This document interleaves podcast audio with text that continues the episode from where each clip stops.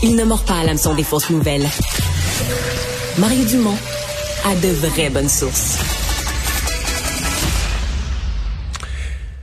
Alors, tremblement de terre euh, terrible au Maroc. Euh, on, a dépassé le, cap des 2600. On arrive à 2700 personnes décédées. On continue à fouiller dans les décombres.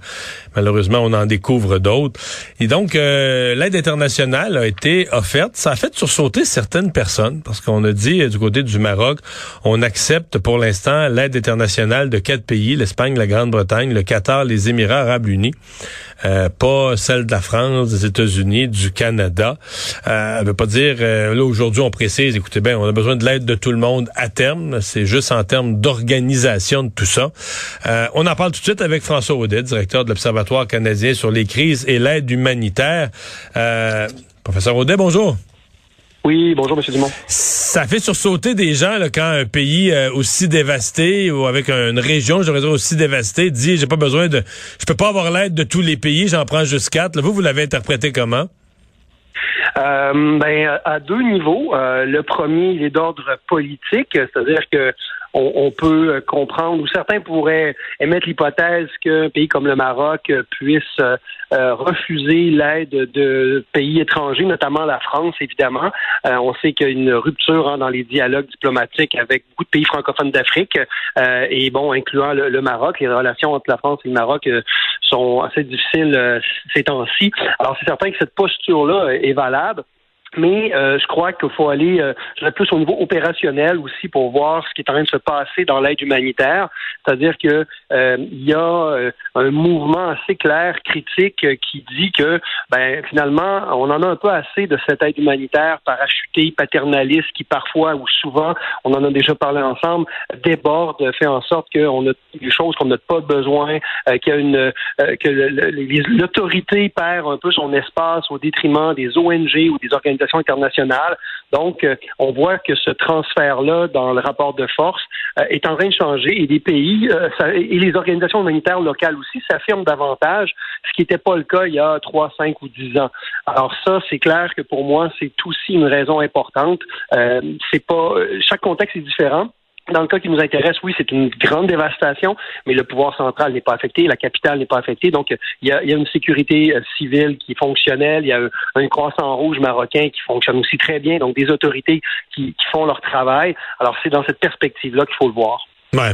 Est-ce que je, je, voyais des analyses ou des remarques à l'effet que il y a une limite, c'est-à-dire que tu peux pas avoir l'aide qui arrive de, de, partout à la fois. Il y a un point où ça devient euh, chaotique. L'aide pour qu'elle soit utile, il faut que tu sois capable de l'organiser, de séparer les missions, les tâches, le territoire. Euh, est-ce que est-ce qu'il y a de ça aussi? Oui, tout à fait. Donc, une capacité d'absorption qu'on appelle, euh, c'est certain que ça, ça, ça, joue. Et je ferai un parallèle avec ce qu'on a vécu ici au Canada dans les derniers mois avec les feux de forêt. Donc, le gouvernement du Canada a reçu beaucoup d'aide internationale, des sapeurs-pompiers d'Afrique du Sud, de la France, un peu partout dans le monde. Euh, et euh, évidemment, c'était donc une aide qui était coordonnée et c'était sous la responsabilité puis le leadership des provinces dans leur, dans leur sécurité publique pour éteindre les feux. Euh, les, les sapeurs-pompiers d'Afrique du Sud ne sont pas débarqués sur le en, imposant leur, leur faire savoir et leur, et, leur, euh, en leur présence. Il y a donc eu cette relation-là qui s'est faite et personne s'est offusqué. je ne sais pas si ça a été le cas, si le Canada ou pas a refusé de, l'aide de certains pays. Donc, dans ce cas-là, le, rapport est, un peu différent parce que ce qu'on appelle les pays du Sud global euh, ont toujours reçu cette aide-là, souvent euh, sans même broncher ou quoi que ce soit. Alors, c'est clair que il y a une rupture dans, dans l'attitude qui est d'ordre donc aussi opérationnel, comme vous le suggérer, c'est-à-dire dans la capacité réelle d'avoir à gérer un nombre euh, trop important d'organisations et de ressources, ce qui rendrait très chaotique euh, la reconstruction qui s'en vient, qui va être évidemment extrêmement importante étant donné le, niveau de dévastation qu'on voit hmm. actuellement euh, au Maroc. Est-ce que dans cette phase de reconstruction, on peut imaginer que l'on aura besoin de l'aide de tout le monde?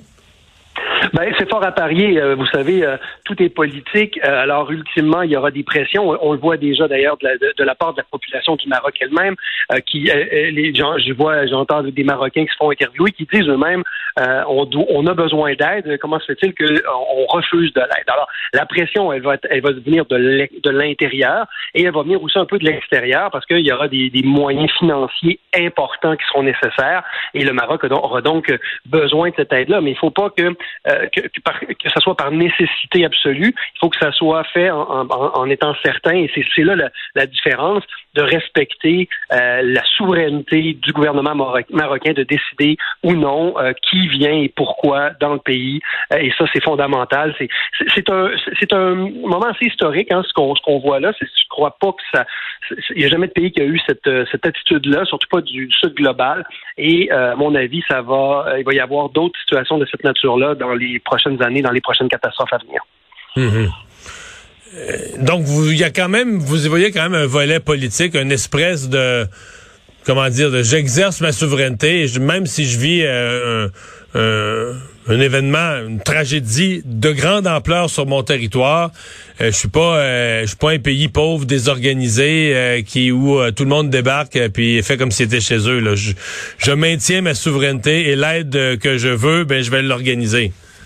Euh, oui, ça c'est ça c'est certain qu'il y a cette posture là.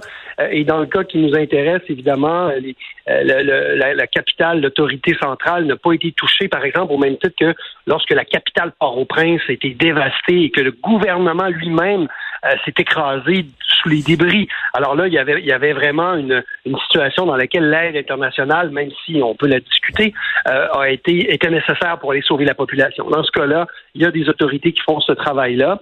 Euh, après, on, pourra discuter dans quelques mois ou quelques années si ce travail-là a été bien fait, euh, parce qu'évidemment, ça reste un défi, puis on le voit même chez nous après, après le verglas ou des feux de forêt.